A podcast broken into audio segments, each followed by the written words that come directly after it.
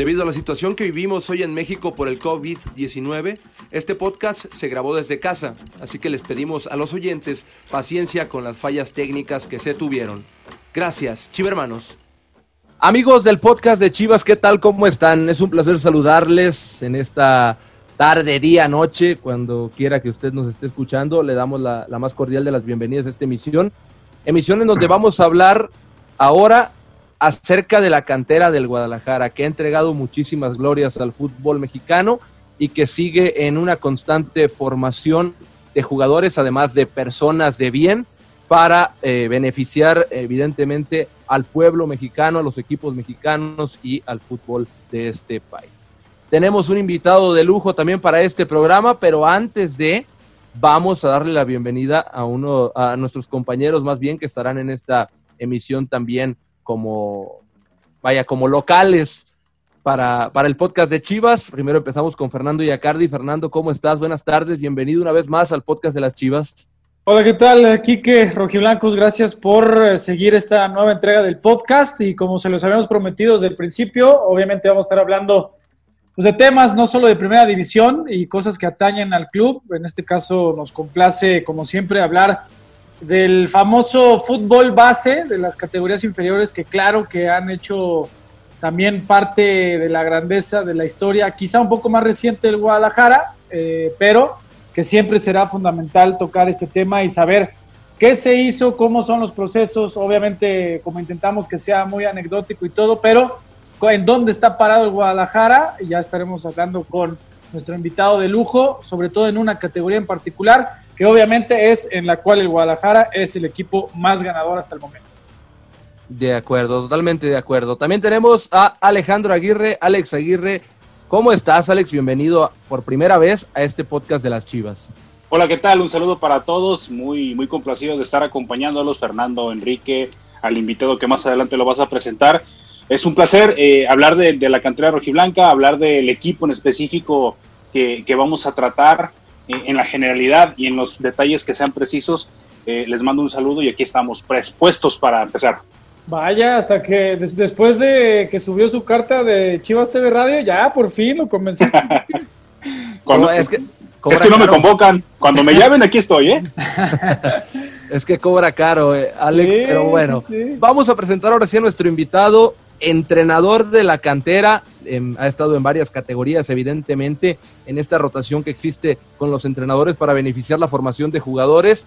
El profesor Francisco Robles, alias El Pichas, entrenador de la Sub-17 actualmente. Profe, ¿cómo está? Buenas tardes y bienvenido. Gracias, hola, buenas tardes, Fer, Enrique, Alex. Aquí con el gusto de estar con ustedes acompañándolos y aprendiendo un poquito más de fútbol aquí con, con ustedes. No, pues nosotros de ti, profesor, al contrario, pero mil veces. el, el, pro, el, profe, me, el profe Pichas me cae muy bien porque es, es, guardiolista. Por ahí me dijeron que es guardiolista, entonces oh. el, el, el, corazón nos une. Y eso que no lo, ya, ya, que lo vean físicamente, van a, todavía es más. el, mismo, el mismo look, utiliza la misma marca de trajes, o sea, está igual. Híjole, bueno. híjole, con eso de los trajes, mi Alex, pero está bien, te la compro. ya estás. Bueno, profe, pues primero que nada me gustaría que, que abriéramos eh, platicando un poco con usted dónde se encuentra en este momento. Ya, ya, ya adelanté que está en la sub-17. ¿Qué proceso se encuentra? ¿Cómo ve su categoría a, hasta el momento, sus jugadores? Platíquenos un poquito más acerca de, de la sub-17.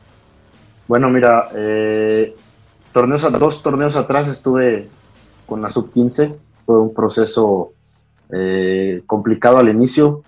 Después por ahí nos toca, nos toca lograr llegar a la final con la categoría 2002, que es hoy la sub-17. Después me quedo con esta categoría, que es la 15, con el ascenso de los 2003, la otra categoría que venía atrás. Eh, nos toca ser campeones con ellos. Y ahora me toca recientemente estar con, lo, con la sub-17, que venía a ser campeón.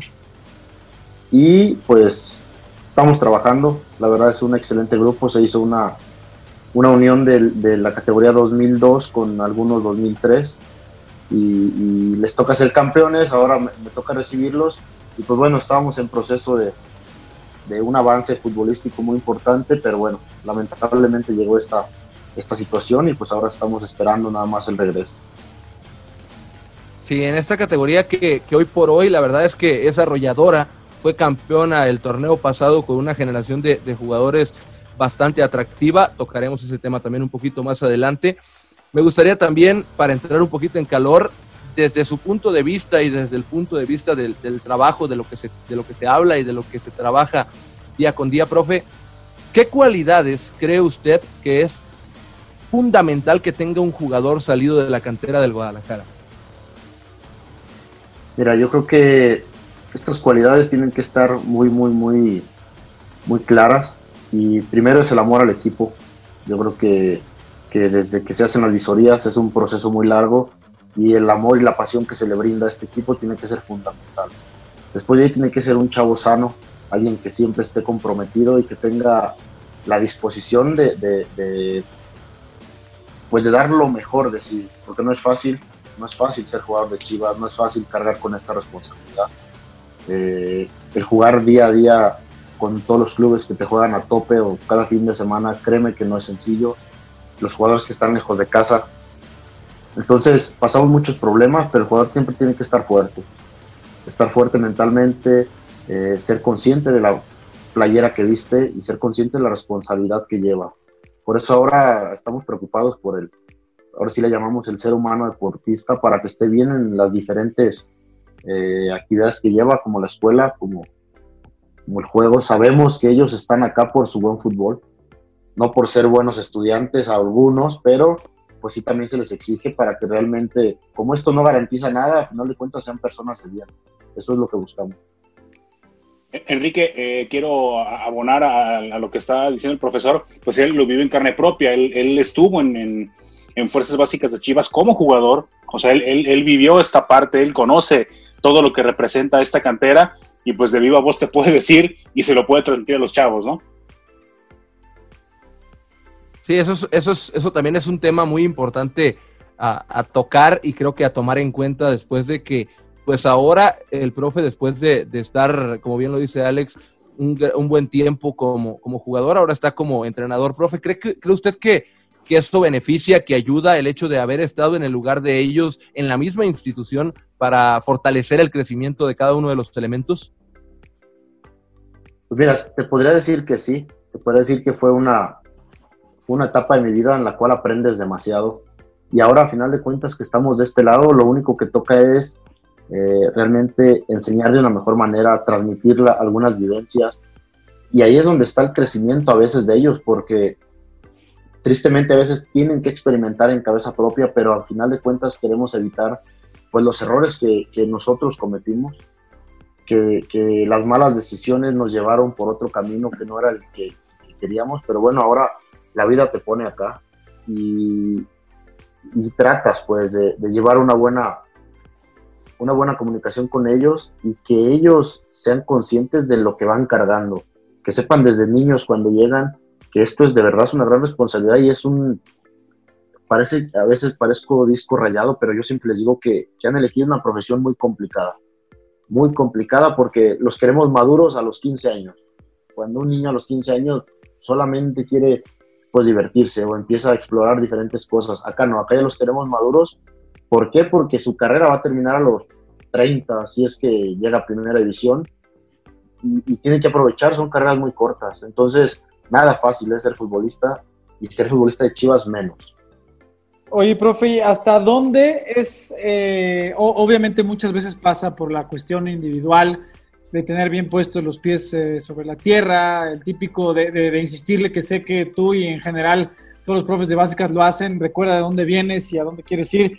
Pero hasta, dónde, tú que ya tienes muchos años eh, eh, en esto y en todas las categorías y también luego por las tardes en la escuela en Gigantera, es decir, has vivido todos los procesos este, mentales, físicos, desarrollo futbolístico en, todos los, rubros de los, los futbolistas. ¿Hasta dónde incide el profesor o hasta dónde puede llegar para que no suceda eso y puedan guiar lo mejor posible a los chavos? O sea, ¿hasta dónde está esa responsabilidad o ese límite? No limitante, ese límite de ustedes. Pues mira, te podría decir que uno como, como entrenador, Fer, sí te aseguro que influye más que los padres en esta, en esta etapa de su vida. Porque al final de cuentas el niño le cree más al entrenador que al mismo papá.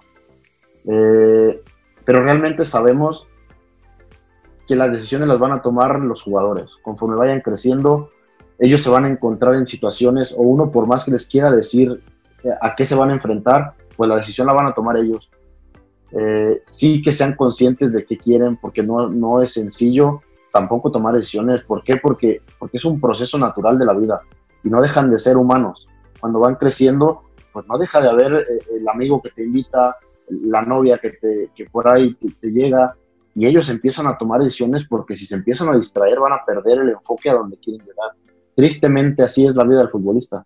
Entonces, uno quiere influir lo más que pueda para que ellos estén bien, pero a final de cuentas, uno no va a la escuela, uno no va a estar ahí con ellos cuando tienen que tomar las decisiones, uno no va a estar al momento de, de, de si salen o no salen, si se desvelan o no se desvelan, entonces, todos esos detalles tratamos de que ellos sean conscientes. A mí no me gusta prohibirles nada. ¿Por qué? Porque al final de cuentas sería como encerrarlos en una burbuja que no es. Y, es, ellos siguen siendo humanos, ellos siguen siendo personas.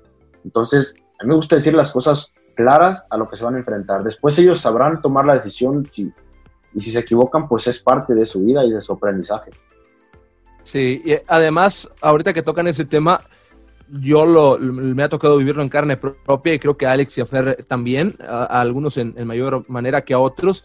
Los chavos de la cantera, hablando particularmente de esta categoría de la sub-17, son para mí, desde mi percepción, son buenos muchachos, son, son personas de bien, son enfocados, son centrados y creo que lo han reflejado más allá de en la cancha de, ser dominantes y, demás, creo que fuera de la, de la misma. Caso, por ejemplo, de Sebastián Pérez, de Miguel Gómez, de Dylan Guajardo, de Luis Puente y otros nombres que, me parecería injusto dejar de lado. Creo, Alex que, y Fer, que pues está, estamos nosotros, vaya, de, prueba de que esto es una realidad en el club y, y, toda esa disciplina y todo ese, ese trabajo se ve reflejado en cada rubro de la vida.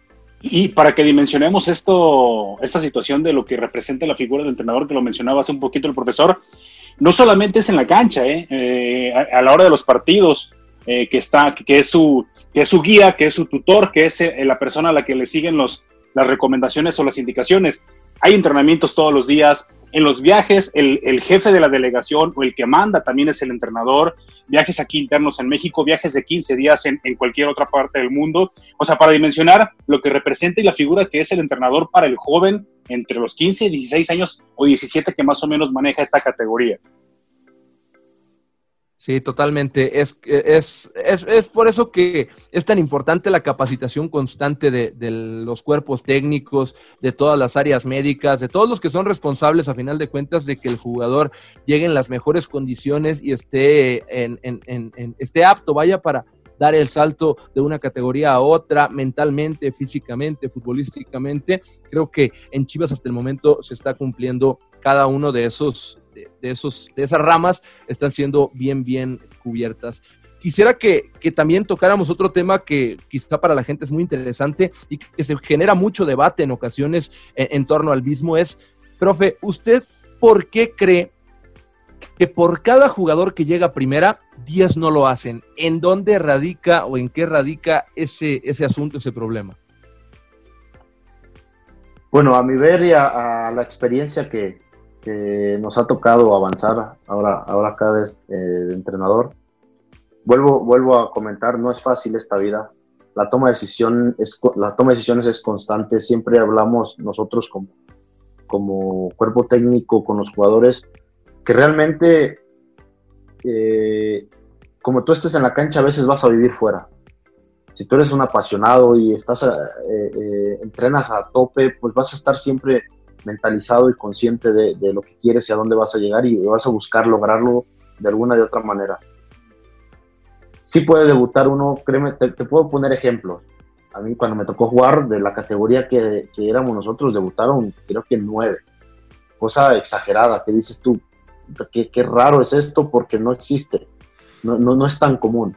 Hoy te lo pudiera adelantar y te puedo decir también que de esta categoría que viene, que son 2002, 2003, van a debutar arriba de, de 8 o 9 jugadores, porque a veces así es, a veces vienen canteras o vienen camadas que son muy, muy buenas. Lo comentaste hace poco, esta es una camada de buenos muchachos, de buenas personas, de, de buenos, de buenos jugadores, que tú los ves trabajar a diario y dices, puta, ¿cómo, cómo, qué calidad tienen? A veces nos cuesta, nos cuesta entrenar en canchas no en las mejores condiciones, pero créeme que la capacidad que tienen es espectacular. Tocabas el tema de, Sebastián, de, de Miguel, son chavos que a esos nunca les vas a decir ni exigir algo, porque ellos exigen solos, igual que algunos otros, que la mayoría. Entonces, pues la toma de decisión, la toma de, ellos saber, hay, otros que se empiezan a enfocar ya en otras cosas y pierden el rumbo y conforme más van avanzando, pues más lejos van a estar de, llegar a primera división. Entonces, sí creo que hay camadas muy buenas, hay otras camadas que no son tan buenas o que son buenas y llegan a los 20 años y por debutar, pues se perdió el chavo porque no estaba bien mentalmente como para soportar esa, esa, ¿cómo te lo puedo decir? Pues esas mieles de llegar a primera división, vamos, con todo lo que conlleva, que ya es la admiración, que ya te hablaron, ahora tienes mil amigos, que ahora ya tienes mil lugares a donde ir, que ahora ya hay fiestas por todos lados para ti. Pues todo eso, que vuelvo a lo mismo, le tocó pasar a uno no quieres que pase el chavo. Por eso es que, por eso es que queremos que estén mentalmente bien preparados. Y mentalmente bien preparados para llegar a primera división o para no llegar a primera división, porque tampoco se acaba la vida ahí. Cuando ya no llegas a jugar en primera división, tienes 22 años, 23 años cuando mucho, y la vida empieza.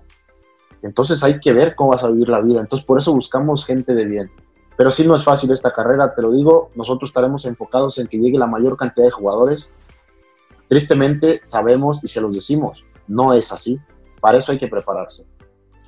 Fíjate, eh, abonando lo que dice el profesor, eh, en Chivas, bueno, tengo años ya trabajando en el área de fuerzas básicas y hemos visto eh, esto, esto cíclico, ¿no? Como algunas categorías por años, los 95, los 96, vas vaticinando y dices, ah, caray, esta, esta tiene varios jugadores, esta más o menos viene un poquito flaca, pero, pero eh, eh, coincido con, el profesor que esta 2002-2003 tiene elementos que dices, híjole, ya rato que no teníamos una, una categoría con tal número de jugadores, y por supuesto sin, sin, sin, sin, sin opacar o menospreciar a los demás, esta categoría de verdad tiene, tiene elementos que, que sí, sí, sí vaticinamos que van a estar en primera división porque ha habido otras ocasiones, como tú lo dices, por ejemplo, la 98, te voy a poner un ejemplo, ¿no? La 98 se hablaba que tenía muy buenos elementos y por ahí en esa edad, entre los 19 y 20 años, les costó esa transición hacia primera división y, uno de ellos que los que quizás de los que quizás no, no participaban tanto en selección o no eran tan destacados como el caso de Beltrán, están en primer equipo, el fútbol es muy caprichoso y a veces los que parece que tienen el, el el proceso más adelantado no siempre son los que llegan y eso es muy importante porque también para que la gente lo sepa, la, selección nacional tiene elementos desde fuerzas básicas también, y hay elementos que están constantemente llamados y seleccionados, y no siempre son los que llegan a las primeras etapas o los primeros equipos en todo, en todo el fútbol mexicano, en todos los equipos. Sí, completamente. No, sí, Alex, completamente, y pues qué, mejor que nos lo explique el profe. Oye, profe, ¿hay, alguna, eh, a mí me caso también curiosidad, pues, obviamente tú con tanto ya recorrido que, jugaste en, fuerzas básicas, llegaste hasta al, tapatío, compartiste con, como bien dices, con muchos compañeros de generación o algunas más abajo, una quizá más arriba que sí, sí llegaron a, debutar e incluso a hacer carrera. En lo, en lo particular, ¿hay alguna anécdota personal con la que tú intentes de repente decirle a algún chavo, oye, a mí me pasó esto, y no solo para corregirlo, puede ser, o sea, no solo porque se vaya hacia el mal camino, sino como para hasta que la exigencia sea mayor, dice, o sea, ah, nos has comentado que esta, esta generación per se solita se exige y, que bueno, eso de cierta manera hace el trabajo más llevadero o, mucho más eh, adaptado a los objetivos, ¿no? Pero hay alguna anécdota especial que a ti te sucedió en base que dices, oye, cuidado porque me sucedió esto, y en su momento quizá pude haber hecho otra cosa y tú estás a tiempo. ¿Hay alguna, alguna cosa que ejemplifiques tú con, tu vivencia? Mira, Fer, que te voy a ser muy honesto, eh, realmente yo poco les hablo de mí, no me gusta hablarles de, de, si yo hice yo esto, no me gusta expresar esa, esa palabra, trato mejor de, de, de, poner ejemplos mm, de la vida, que son ejemplos donde, donde a veces que yo lo viví, pero no les digo así, pero, pero te toca a veces verte en un periódico y te sientes puta. ahora el nuevo crack del fútbol mexicano. Bueno, no has hecho ni madre, no has hecho, no has hecho nada, perdón. ¿eh? no, no, aquí, aquí, hay libertad absoluta, ¿eh? perdón, perdón, perdón. No, en serio, en serio, aquí siéntete libre de expresar. en su casa. Sí. Bueno, ah, gracias. Entonces, así es a veces con los chavos. Tú ves a un día a uno que hace dos goles en un juego y el domingo, perdón, y, el lunes al que llega a entrenar, lo ves y ya camina diferente, dices, a ver, a ver, a ver, hay que poner las cosas como van, hay que poner las cosas en su lugar, porque es por el bien de ellos. Y así es esto, la verdad el ser humano a veces no estamos preparados para, para realmente darnos cuenta que somos buenos. Y a veces cuando nos sentimos buenos es cuando más malos nos volvemos, porque, la, porque caemos en esa confianza de pensar que ya lo hicimos. Entonces el fútbol así es, el fútbol es de día a día.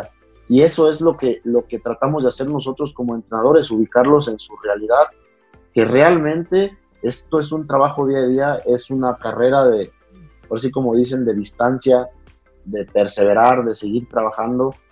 Y, eso es lo padre de, nosotros, que nuestras funciones también no podemos eh, relajarnos nosotros, porque al relajarnos nosotros, ellos, ellos nos huelen también y se empiezan a relajar y es, y es cuando el equipo no funciona. Acá es exigencia día a día, a mí me gusta trabajar así, me gusta que ellos exijan así, de esa manera, porque es la única forma de que ellos estén bien y que lleguen preparados al primer equipo, que es nuestro objetivo y nuestra tarea final. Por, ahí, hace, un, hace unos momentos hablaba Alex de, Fernando Beltrán. A mí hay algo que me llama mucho la atención de la cantera de Chivas y es que recientemente, hablando recientemente, me, puedo ir atrás hace algunos años, están saliendo mediocampistas a veces de perfiles parecidos caso de Beltrán, de Oscar Macías, de Eduardo López, de, ah, por ahí si nos vamos un poquito más al corte defensivo, Michael Pérez, los que vienen, Guajardo, Sebastián. ¿Tiene algo que ver, profe, la ideología de juego del Guadalajara o algo interno que no sepamos para que jugadores tan destacados, y digo destacados porque, o sea, yo lo he dicho y lo sostengo, Javier Eduardo López para mí es un talento increíble y uno de los mejores jugadores que hay en México en, ese, en esa posición. Oscar Macías, que para mí también va a ser uno de los mejores en su, en su posición, que puede jugar de enganche, puede jugar como, como volante mixto. ¿Tiene algo que ver, profe, la formación para que esa posición esté tan fuerte en estos momentos? Fíjate que yo eso lo, había pensado hace, hace tiempo. Yo creo que en Chivas, de verdad, creo que tenemos a los mejores mediocampistas de México sin duda. Y creo que, y creo que sigue, sí, y, todavía no, no, han visto los que vienen, creo. Pero creo que estamos cubiertos en esa, en esa, en esas posiciones. Realmente la manera, la manera de trabajar es muy buena en Chivas. Hoy, hoy de hecho, para, para comentarles nada más, acabamos de, tener una también una reunión así con gente del Barcelona. Hoy lo que viene a hacer Marcelo con todo esto es darle vuelta o es es innovar. Hoy con esto que hay el convenio con Barcelona, estuvimos con personas de realmente entrenadores de, fuerzas básicas allá y aprendes cosas, te das cuenta que no estamos tan lejos lo que estamos haciendo aquí con lo que están haciendo allá. Entonces todo es crecimiento y estamos aprovechando también el tiempo y eso es transmitírselo a los muchachos. Sí hay una buena camada de, pero ahora no viene solamente de, medios, creo que viene una buena camada en, en global sí te puedo decir que, se trabaja muy bien, que los juegos de posición son muy buenos, que los enseñamos a pensar, que no es jugar por jugar. Ahora el juego, el juego no ha cambiado, pero ha evolucionado como no tenemos idea de, 10 años para acá. Sí creo al inicio que, empezaron con esto de, de Guardiola, yo creo que este tipo vino a cambiarle, no a cambiar, vino a revolucionar algo en el fútbol sin duda. Y ahorita ya empieza otra, otra, otra manera también de, de, combinar la manera de, jugar de, que venía haciendo Guardiola con ahora lo que viene haciendo Liverpool de repente con contragolpes más, más directos. Entonces viene, viene una evolución que es lo padre. Entonces a los jugadores hay que enseñarlos a pensar, a tomar decisiones, a estar conscientes de qué viene, qué, te juegas con un solo pase tan sencillo, para qué es el pase, para atraer al rival, para romper una defensa, para solo mover a los rivales. Entonces, todo eso les enseñamos a pensar.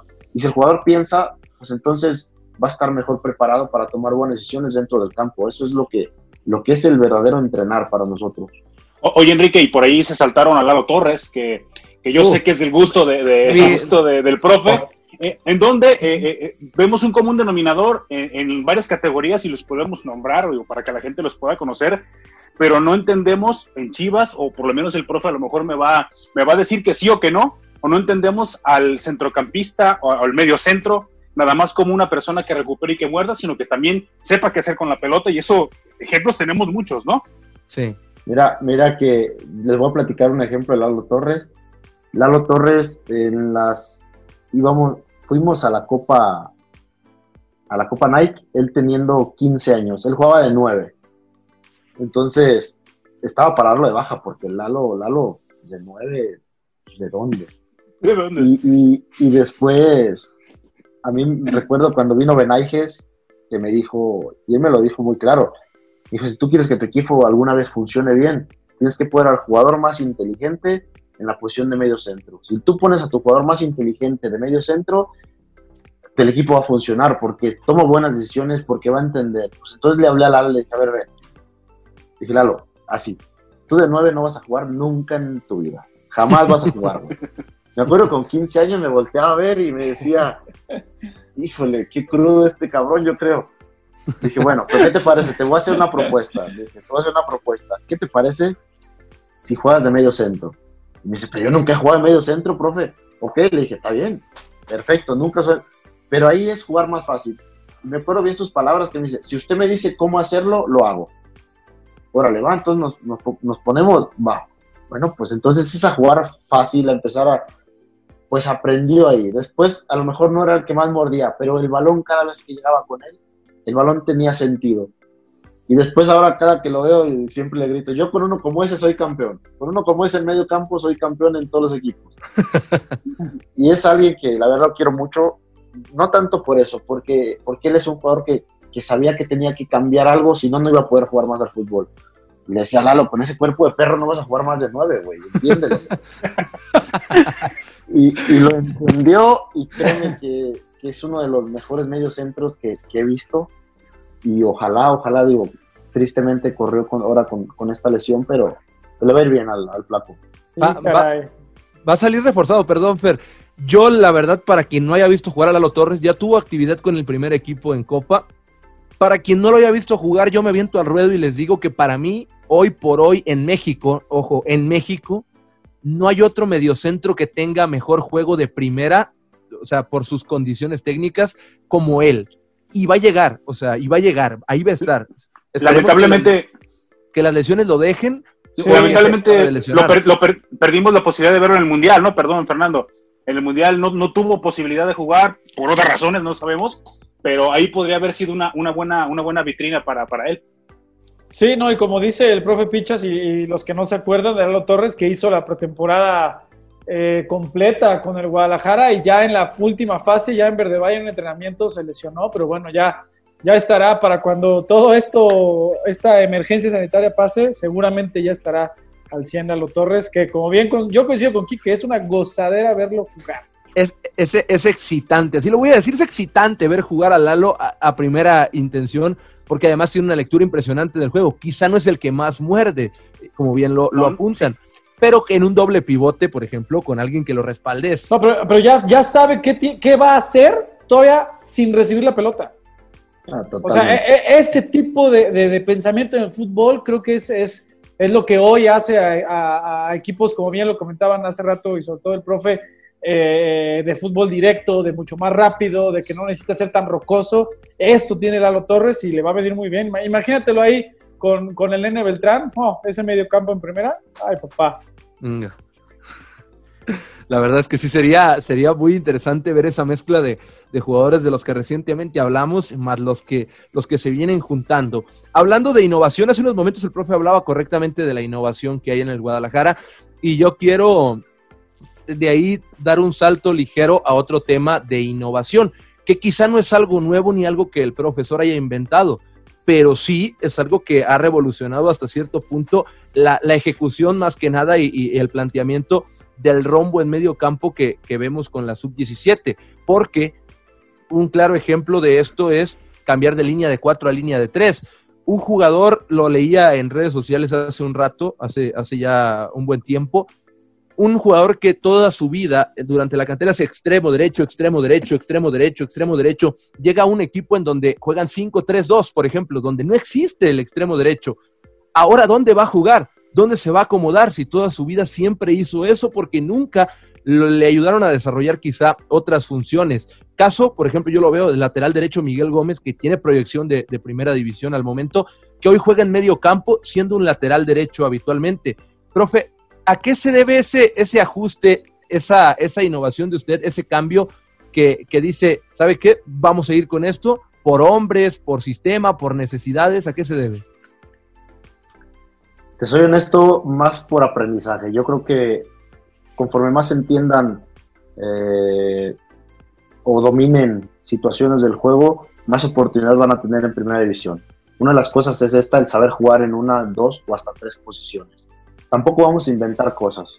Tampoco es imaginar, soñar y, ah, voy a ir en lo plasmo. No es así.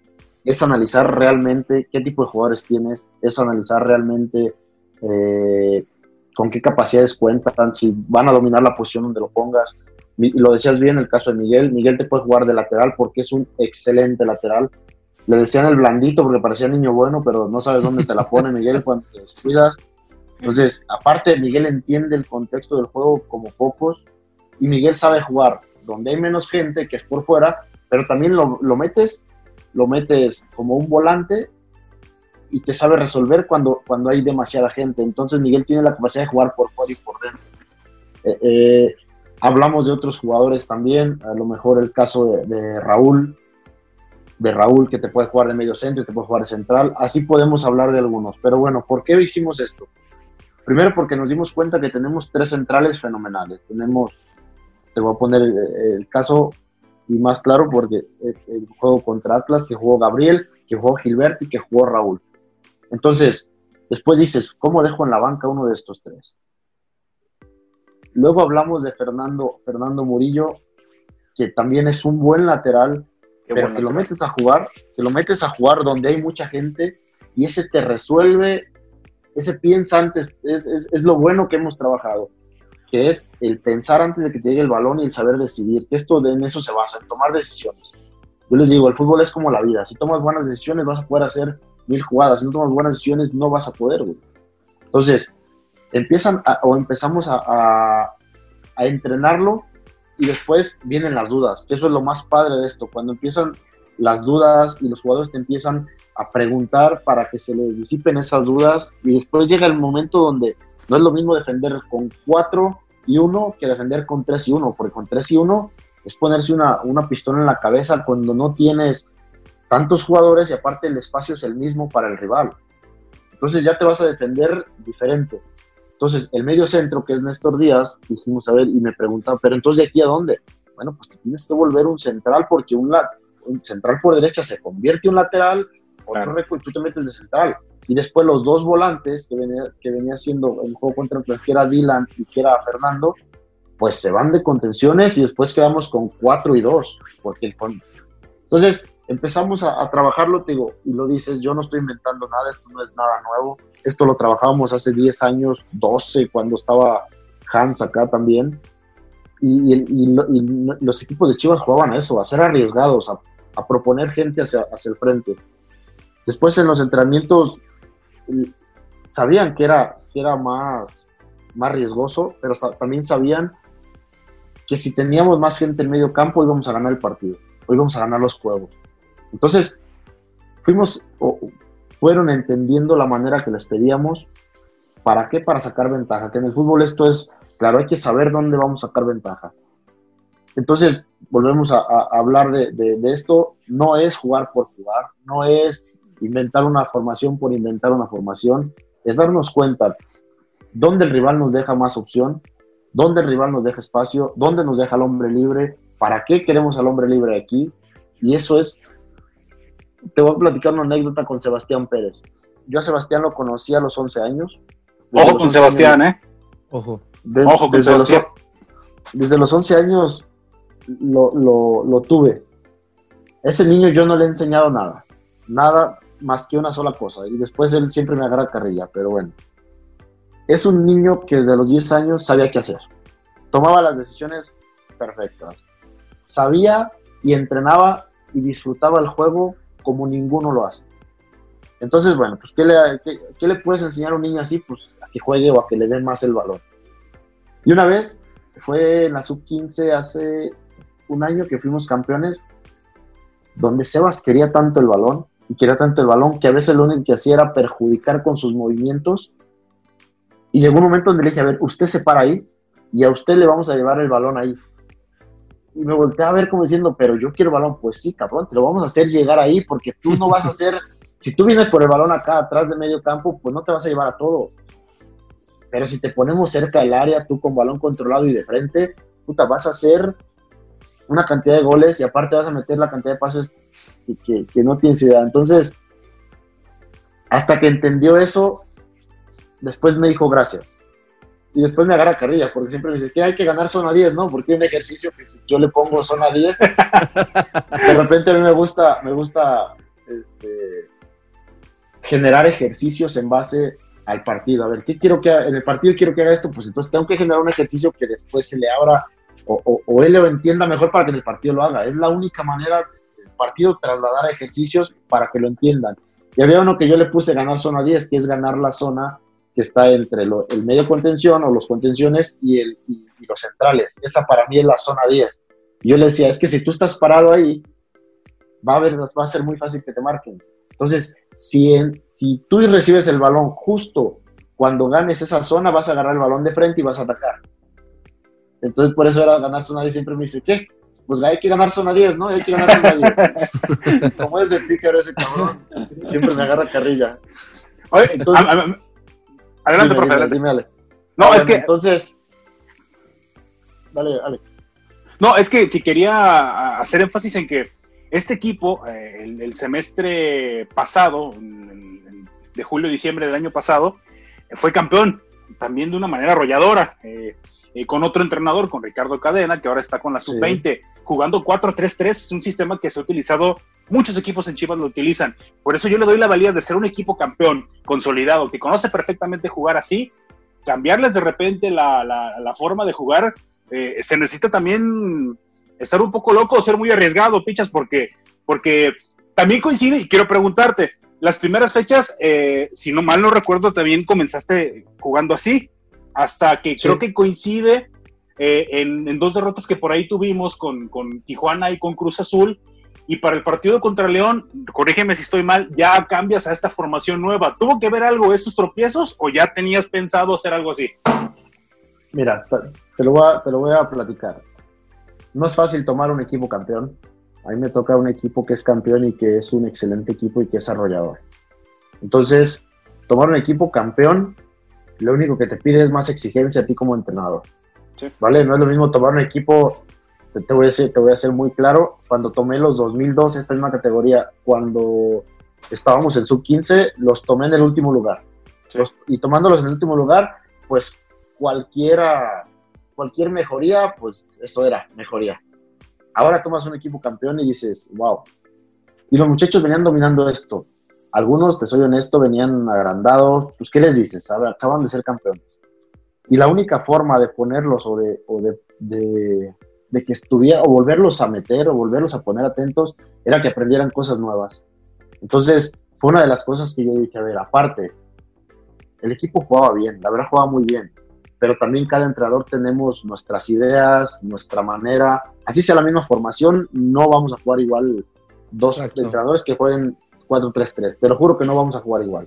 Claro. Entonces, bueno, en base a esto, dije, sí, y había, había momentos, les soy muy honesto, donde el equipo, algunos seguían trabajando muy bien y otros medios agrandados, medio sobrados. Y después empecé a analizar y dije, bueno, ¿y por qué no cambiamos? ¿Existen los jugadores ideales para las posiciones adecuadas que queremos? Pues sí, sí los hay. Porque empezamos, tienes tres centrales muy buenos, pues sí, sí los tenemos. Tenemos un medio centro que, sabe decidir bien, pues está Néstor, también lo tenemos. Tenemos dos volantes, o, tenemos a Dylan que te pisa las dos áreas, tenemos por otro lado a lo mejor Fer que lo entiende, que a lo mejor se puede convertir también en un lateral. Si Néstor ya no se mete, pues Fer se convierte en un lateral y formamos la línea de cuatro otra vez. Y después tenemos extremos que sepan jugar como extremos, claro, tenemos un 10 natural, tenemos a Sebastián Pérez. Y después se, se conjuga con, con Ociel, que, que venía haciendo un torneo espectacular, que venía de líder de goleo y que también aprendió mucho el chango siendo menor. Creo que viene aprendiendo cosas muy buenas.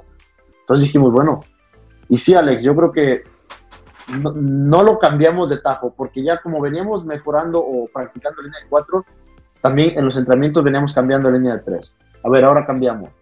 Y, y, ahí era donde te dabas cuenta si avanzábamos o no, porque, porque había más espacios. Ahora entre tres tenían que abarcar todo el campo, ya no eran cuatro.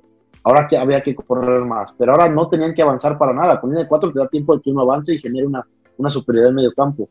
Con línea de tres es raro que puedan avanzar. Y más, si te quieren apretar con tres, tenemos tres para tres atrás, perfecto, pues ahora ya quizá ya no tenemos que hacer tanto, tanto movimiento de balón porque el medio campo, si ellos tienen tres también, pues nosotros ya tenemos los cuatro. Entonces con un pase ya eliminamos a rivales, ya tenemos el balón en medio campo donde tenemos más gente nosotros. Entonces lo empezaron a entender y después entendieron que si un central de ellos rompía a tomar al 10, pues entonces había que venir un poco más porque la ventaja ahora la teníamos en su zona de defensas de ellos. Yo siempre he dicho que, tres delanteros contra tres defensas con un espacio amplio van a ganar los delanteros. bueno, lo, tienen que ganar porque son más hábiles, porque, porque son más rápidos, porque son más picantes. Entonces empezaron a distinguir esa tipo de manera. ¿Nos quieran presionar? Perfecto.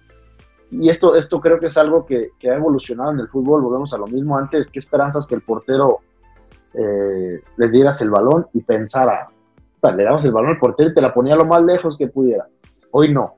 Hoy el portero, y lo, vengo diciendo, en el fútbol aún, aún se puede tener posición de balón porque el que tiene el balón tiene 11 y el que no lo tiene tiene 10. Y díganme lo que me digan. El día que yo vea a un portero rival venir a presionar al delantero mío, ahí, sí a lo mejor ya no vamos a tener posición de balón.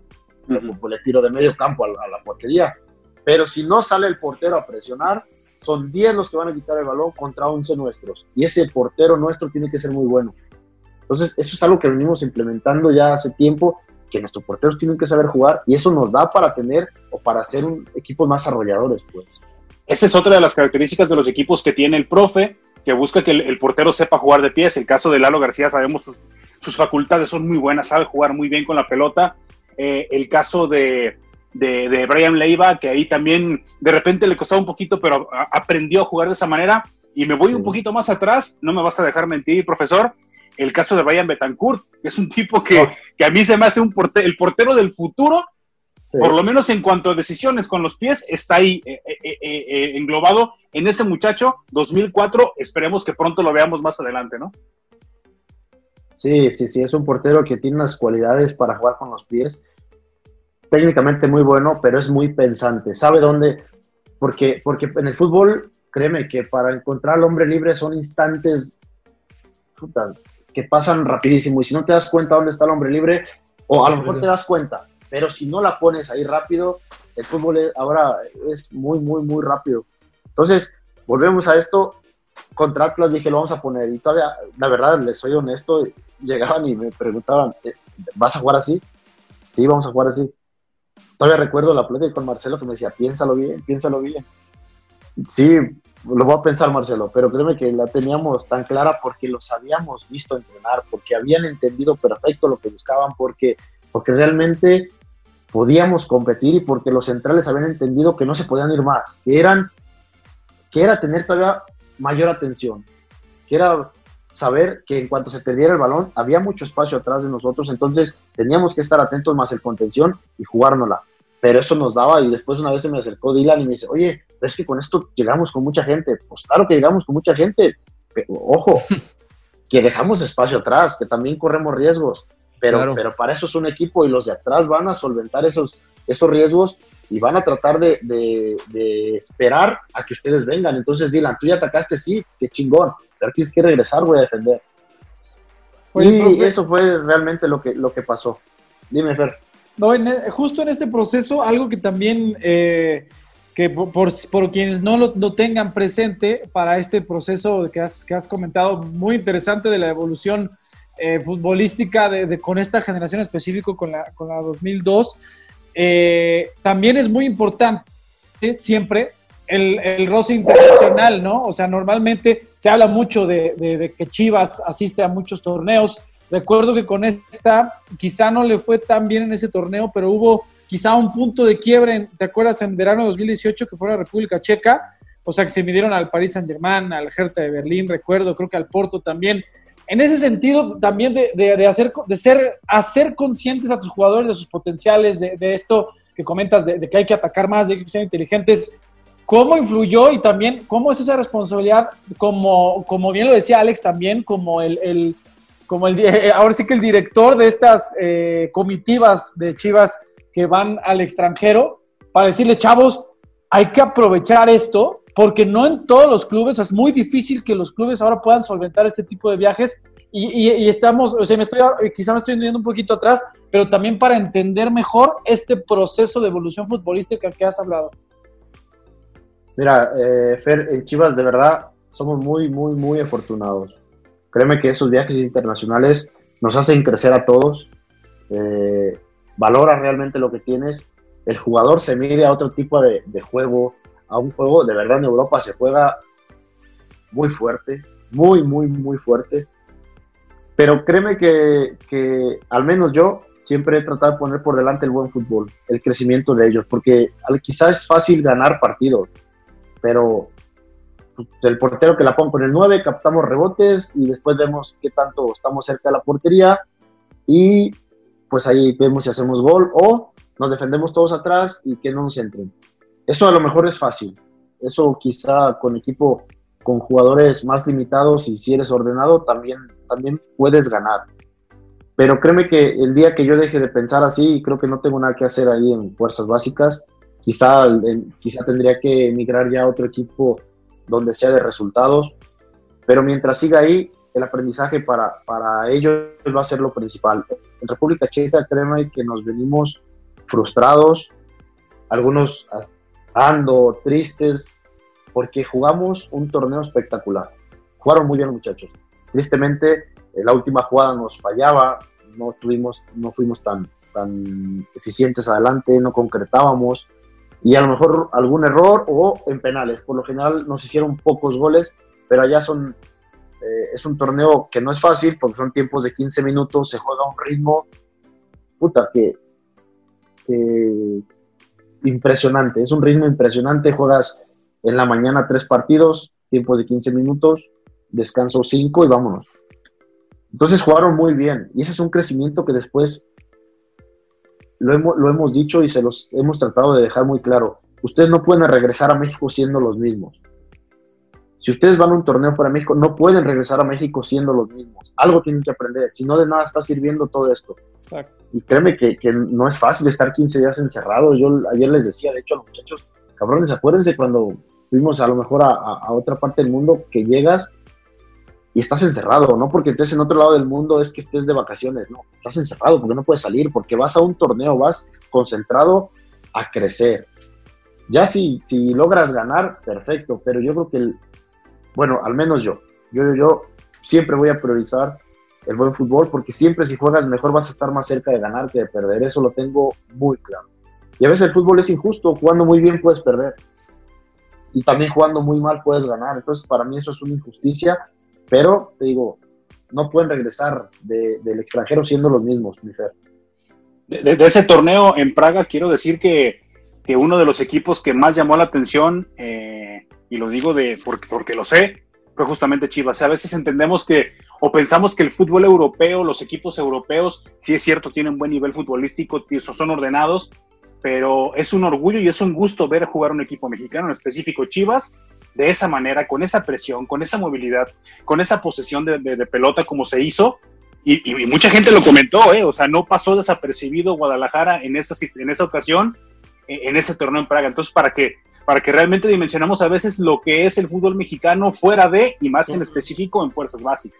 Pues me acuerdo que cuando regresaste, Alex, nos comentaste que la final que querían todos los organizadores allá era Chivas Barça, ¿no? Sí, la verdad que sí. Incluso, eh, no, no, no, no, les voy a mentir, eh, varias personas me lo comentaron. Qué bien juega este equipo, o sea, no, no, no lo conocemos a nivel internacional, pero de verdad, ¿de dónde es este equipo? ¿Qué bien juega? ¿Qué bien presiona? O sea, la verdad, la, impresión que tuvo la gente de ese torneo fue muy buena y, la verdad, eso hay que, hay que señalar siempre las cosas también positivas, ¿no? De que Chivas, este uniforme, ese escudo, esta camiseta y esta cantera se vio muy bien representada futbolísticamente, si bien el resultado a lo mejor no fue lo que todos deseábamos, eh, el funcionamiento, la verdad, llamó la atención y te puedo asegurar que fue de los primeros tres equipos que mejor jugaban a la pelota o por lo menos entendían el juego, no como muchos europeos que sí, como lo comentaba el profesor, de repente un poquito más limitados, jugar al pelotazo, algo más sencillo. Guadalajara se caracterizó por presentar un muy buen fútbol allá por esas tierras, ¿eh? Pues es que justo eso, ¿no, profe, Quique y, Alex? A, eso quería llegar y, qué bueno que, lo comentas tal como, es, profe. O sea, conscientes tienen que estar de que no pueden regresar iguales, porque si regresan iguales, pues entonces de qué sirvió que el club haya invertido nosotros para ir y pues ahora, eh, ya como lo hemos estado comentando en todo este podcast, pues están viendo poco a poco los resultados y avances, sobre todo en, cuestión mental, en cuestión futbolística, de entendimiento, de adaptación, de, de, o sea, de, versatilidad para desarrollar el juego, que quizá, como, como bien lo comentaste, profe, quizá a veces es arriesgado, pero pues ¿quién no quiere eh, a, Chivas que juegue así, ¿no? Que juegue bien, que juegue para adelante, que juegue, que arriesgue, que, que guste, ¿no? Ojalá que, que pues muchos, como bien comentado, esta generación lleguen para que se permee eso eh, en las distintas categorías. Sí, totalmente. Y, la verdad es que siempre es enriquecedor, siempre es interesante escuchar las cosas tal y como son desde adentro. Y qué mejor que el profesor nos platique y nos haya comentado tantas cosas en, referencia a la cantera del Guadalajara. Yo eh, se los digo de, todo corazón a todos ustedes. El profesor eh, Francisco Robles es uno de mis favoritos de la, cantera, sin lugar a dudas, porque, como bien lo decía él hace unos momentos, esto no es de, de, otra cosa más que de tomar decisiones. Y él también toma decisiones. Si él ve que los jugadores están dispersos, pues vamos a enseñarles cosas nuevas para que se vuelvan a meter. Y creo que eso es muy, muy importante, porque además de todo eso, muy fácil es decir, hay que hacer esto, hay que hacer el otro, hay que jugar así. Otra cosa es que lo lleven a cabo los jugadores en la práctica. Y hay partidos en donde por más que quieran, las cosas no van a salir así. Entonces ahí donde entra el profe una vez más durante el juego, en el transcurso, a ajustar, a modificar, a mover. ¿Sabes qué? Tú vete acá, ¿sabes qué? Nos acomodamos así, replegamos con tantos, vamos con tantos. Eso es, eso es algo muy, muy importante. Y yo, pues para ya prácticamente cerrar esta emisión, Quisiera agradecerle al, profe por la apertura para, para comentar con nosotros un poquito más de su juego y felicitarlo también por el buen paso, porque ojo, no lo terminó de decir como tal, pero para quien no sepa y no se acuerde, ese partido donde lanza el rombo por primera vez, en donde le preguntaron que si estaba seguro, pues le metieron siete al Atlas. ay, no más, ay, no más. el Atlas se comió siete con la nueva formación. Y eso que era nueva, imagínese usted. Profe, pues muchas gracias y también muchísimas felicidades. No, pues gracias a ustedes, Enrique. La verdad que es un gusto, es un placer, las veces que quieran. Digo, estamos ávidos ahorita de, hablar de fútbol. Créeme que, a veces ahorita es ver partidos y partidos y partidos, aprovechar, sacar provecho de esta situación, eh, esperando que termine pronto. Pero es un gusto, de verdad, un privilegio. Uno, pertenecer al club. Dos, eh, atenderlos de la mejor manera. Y tienen las puertas abiertas las veces que quieran mi Fer, eh, Alex, ya saben, somos todos compañeros de trabajo, pero es un gusto y, gracias por la invitación a ustedes, de verdad. Yo, yo ya me he parado en los entrenamientos de, de Sub-17 en algunas ocasiones, no tantas como quisiera, pero sí he estado y la verdad yo le digo a usted que nos esté escuchando, vale muchísimo la pena ver los partidos, están en, en, en Facebook, están en nuestra plataforma, en, en Chivas TV, los partidos de sub-17 de verdad son muy atractivos, también los de sub-20, pero sub-17 tiene ese, ese picante con esos jugadores que platicábamos hace unos momentos, así que pues se lo recomendamos. Y yo, profe, sí le voy a tomar la palabra de, platicar un poquito más de fútbol, a ver si en estos días lo vuelvo a molestar ya en el tema personal, para ver si le aprendo algo, a ver si se me pega algo, pero ahí vamos, ahí vamos a, tratar de andar platicando. Pero muchas gracias a ti también. No, gracias, gracias a ustedes, gracias, profe, y que sigan eh, los éxitos eh, con esta categoría y demás de lo que nos depara el presente y el futuro y ojalá que regrese el fútbol en todas las categorías pronto. Gracias, profe. Gracias a, Alex Aguirre también. Alex, un placer tenerte con nosotros. Estoy seguro que no va a ser la última vez. Bueno, el agradecimiento que se le, hacen al profe. Gracias, Fer. Gracias, eh, Enrique, profesor. Eh, un placer y cuando gusten, ahí estamos. Y también me uno a Fernando Yacardi ya que regrese el fútbol porque nos hace falta. O mientras disipamos o, o, ralentizamos un poquito el ansia hablando de lo que más nos gusta. Cuando gusten, aquí estamos. Sí, la verdad es que ya son muchos días sin fútbol, ya hace falta que vuelva y que nos vuelva a entregar tantas alegrías, tantos gritos, tantos corajes, ¿por qué no? El buen fútbol. Nuestro amado deporte ya es hora de que vuelva y nosotros les damos las gracias a todos ustedes por habernos acompañado en esta emisión del podcast. Pásela muy bonito, nos, nos estamos escuchando, nos estamos viendo, también la I-Liga, no le pierda pista. Síganos en nuestras redes sociales y suscríbase a Chivas TV para más contenido como este. Abrazo para todos, muchas gracias. Quédate en casa. Aprende en casa. Capacítate en casa. Sé productivo en casa. Trabaja en casa. Da lo mejor en casa. Diviértete en casa. Quédate en casa. Cuida de ti. Cuida de todos. Unidos somos mejores. El bienestar de todos es nuestra empresa. Voz de las empresas. Consejo de la Comunicación.